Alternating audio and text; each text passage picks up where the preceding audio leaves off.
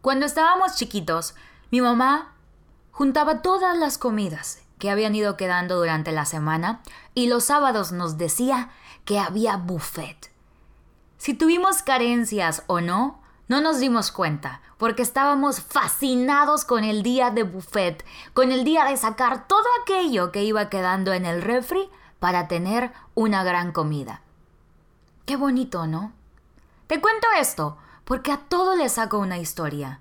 Tengo ese don o ese defecto, pero todo lo que me pasa o todo lo que recuerdo tiene un sentido que logro transformar en historias para compartir con el mundo.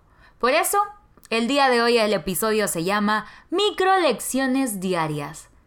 Algunas que he aprendido últimamente. Y aquí te las comparto.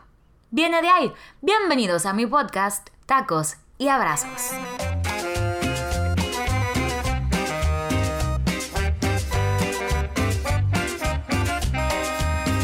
I love you more than tacos. I love you more than tacos. I love you more than quesadillas, burritos y nachos. Un amigo me dijo hace días. Próximo podcast. La vida es como comer pizza recalentada. Después de contarle que recalenté una pizza de hace dos semanas, extrañamente seguía buena, ¿eh? No, no me juzgues. Él dice que todo lo convierto en una historia y que a todo le saco un mensaje. Y sí es cierto. Por eso hoy quiero compartirte las últimas microlecciones que le he sacado a la vida. Número 1. El queso me enseñó la paciencia. Grabé una receta hace días con unas tortillas de queso panela y fue todo un reto, porque si le daba la vuelta se me partía. Las primeras las eché a perder. Como tortilla, porque se convertían en bolitas de queso y me las fui botaneando ahí mientras cocinaba. Mau cocina de todo, síganlo, cocina de todo. Me dijo que me esperara que estuviera más doradita y ¡wow! Aquí ya me andaba cayendo el 20. Pero una amiga al siguiente día me dijo que cocinó con unas de queso pero asadero y batalló porque no se esperó lo suficiente y le quedaron ahí medio deformes. El queso nos dio una lección de paciencia. Por más maravilloso que es el queso hermoso, precioso, lo amamos, necesita su tiempo y necesitas tener paciencia para muchas cosas en la vida. No todo va a resultar ya, ni saldrá impecable al primer segundo, o al tercero, o hasta el cuarto intento. Mi madre siempre me repite la frase, la paciencia todo lo alcanza. Y si entiendes eso, la vida se pone más fácil. Ten paciencia, trabájala. No son enchiladas, incluso ni hacer enchiladas es tan sencillo, no sé por qué dicen esa frase. Y si algo no resulta tortilla, aunque tú a huevo querías tortilla, conviértelo en botana y chingatelo. Microlección número 2. Los negritos bimbo me enseñaron a no rendirme. ¿Te has dado cuenta que los negritos bimbo son medias noches? Que tuvieron alguna falla, pero nunca se dieron por vencidas. Que las rebanadas, esas que vienen un pan tostado con una crema blanca que a mí no me gusta, pero bueno, huele como a patas. Bueno, son aquel pan que no se fue a tiempo para presentarse al mundo como una rebanada de pan fresco, pero se volvió tostadito y con crema para aliviar los ratos en que solo quieres calmar la tripa o echarte un café con algo porque saliste corriendo de casa. ¿Te has dado cuenta cómo el paquetaxo está formado de aquellas frituras que tampoco lograron brillar de inicio, pero se unieron a todos los demás que les pasaba lo mismo y se volvieron más fuertes? Y lo amamos. Yo lo amo. Es cosa de no concentrarte en lo que querías y no pudo ser. Y ver entonces que sí puedo ser si puedo hacer algo, ¿qué puedo hacer con lo que sí tengo? Y darte cuenta que de todas formas eres increíble, aunque no reúnas los estándares de belleza establecidos, aunque vengas de una familia en la que todos fueron lo mismo, menos tú, aunque en tu círculo social parezca que no encajas. En algún lugar eres la pieza perfecta. Cuando uno encaja, no tiene que intentarlo tanto, simplemente se da pero debes moverte, debes seguir buscando, debes seguir viviendo. Si vives rodeado de medias noches. Y dices tú, hoy como que no, yo no, yo no soy una medianoche, yo no me siento que me siento mal por no ser una más como todos ellos. Y sientes que te cuesta y te desgasta la vida estarlo intentando. Y aunque hagas todo tu esfuerzo al final, pues no te sientes tan cómoda o tan cómodo. Tal vez eres un nito, como le llaman ahora porque negrito es ofensivo. Siempre hay un lugar donde nos sentiremos felices de ser quienes somos. Deberíamos empezar por el espejo. Deberíamos empezar hoy. Sé sincero, sé sincera contigo. Microlección de vida número 3. Play-Doh me enseñó que cuando todo está perdido, nos encontramos. Muchas son las marcas que nacen por un error o porque se le dio una nueva aplicación a esta. La plastilina de Play-Doh es uno de estos casos. Esta masa fue creada por Cleo McVicker y su familia en 1930, hace un chorro, hace un chorro. Y la función principal de esta masita era limpiar el hollín de las paredes. Cuando llegó la calefacción eléctrica a las casas, pues esta masa bailó las calmadas no se volvió obsoleta porque el hollín y la suciedad de las paredes ya no era un problema. Esto ocurrió cuando Joe McGiver, McVicker, perdón, no cambiado el nombre, estaba a cargo de la compañía después de que su padre falleció.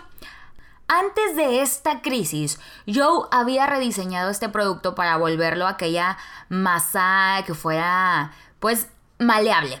En aquel momento la familia McVicker se encontraba en la quiebra. Ya, su empresa ya no era rentable. ¿Ya qué hacemos con esta masa? Y buscando alguna solución, Kay se llama, o se llamaba, la cuñada de Joe, que era profesora en una escuela, se dio cuenta que a los niños les llamaba mucho la atención esta masa que servía para limpiar paredes y entonces fue corriendo y le dijo al McVicker, eh, y si le ponemos color, yo me imagino que así hablaba la profesora en mi mente, todos hablan así. Y si le ponemos color a la masita. Y entonces nació uno de los juguetes más queridos por los niños en todo el mundo. En 1956 salió a la venta la primera plastilina Play-Doh, que como dato curioso, solo se vendía en color blanco al principio. Y al año siguiente se lanzó al mercado en color azul, rojo y amarillo. ¿Sabes que esta plastilina se incluyó en el Salón de la Fama del Juguete en Nueva York en 1998? Y en el 2003, Play-Doh fue incluido en la lista de juguetes del siglo creada por la Asociación de la Industria del Juguete. Actualmente se venden alrededor de 95 millones de envases Play-Doh en 75 países cada año. Después de esta cátedra plastilinística, siempre le podemos dar color a aquello que parece perdido, aquello que no resultó o que parecía era la mejor idea y de pronto la vida nos dio la vuelta, las cosas cambian y nos vemos obligados a reinventarnos. Cuando sientas que eres masa obsoleta, recuerda que siempre podrás darle ese colorcito que te mantenga con vida. Se trata de reinventarse. Los cambios nunca son sencillos, nos van a incomodar, nos dan nostalgia, nos asustan, pero no olvides la siguiente frase. No siempre los cambios positivos se ven positivos desde el principio. Apúntale ahí. Microlección número 4. Aprendí de la caca de vaca que las cosas no son lo que parecen. Mi hermanito, Gerardo, que tiene 30 años, pero igual es menor que yo y sigue siendo menor y es mi hermanito por siempre, es agrónomo. Y hace días lo escuché decir la frase, huele a mierda de vaca, huele a billetes. ¿Por? Yo le dije, ¿cómo? El ganado es dinero, huele a mierda, es que hay billetes. Hablemos de mierda el día de hoy para esta microlección con otra perspectiva. Cuando empezaba a subirme a los escenarios con la comedia, la gente usaba mucho la frase mucha mierda. en lugar de mucho éxito o mucha suerte. De hecho, era considerado de mala suerte decirle a alguien que eh, mucho éxito. No, mucha mierda. Anteriormente, yo me puse a investigar de dónde viene esto, porque anteriormente la gente andaba en caballos, ¿no? Así eran los vehículos. Y si había una gran asistencia a los teatros, afuera quedaba mucha mierda, sinónimo de que tuviste mucha gente en tu función.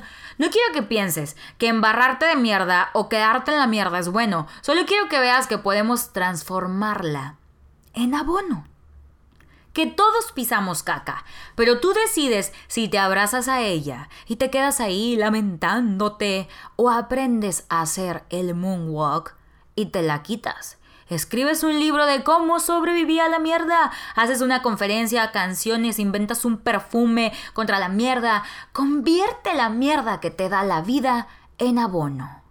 Ya dije mucho mierda, ¿verdad? Porque es inevitable.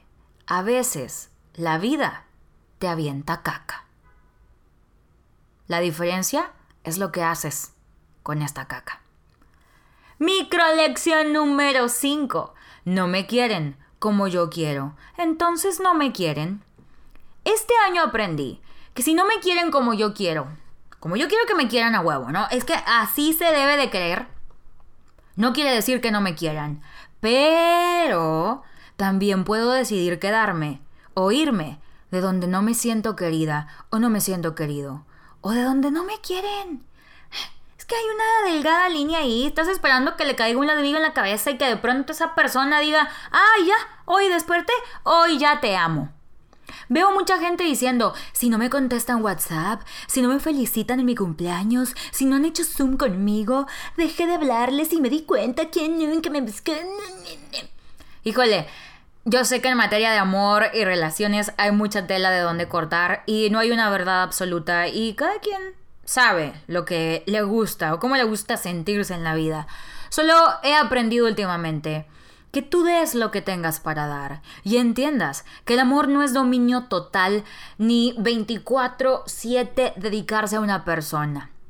El chiste está en aprender a identificar cuando de plano no te quieren ni 24/7, ni 25, ni un cuarto.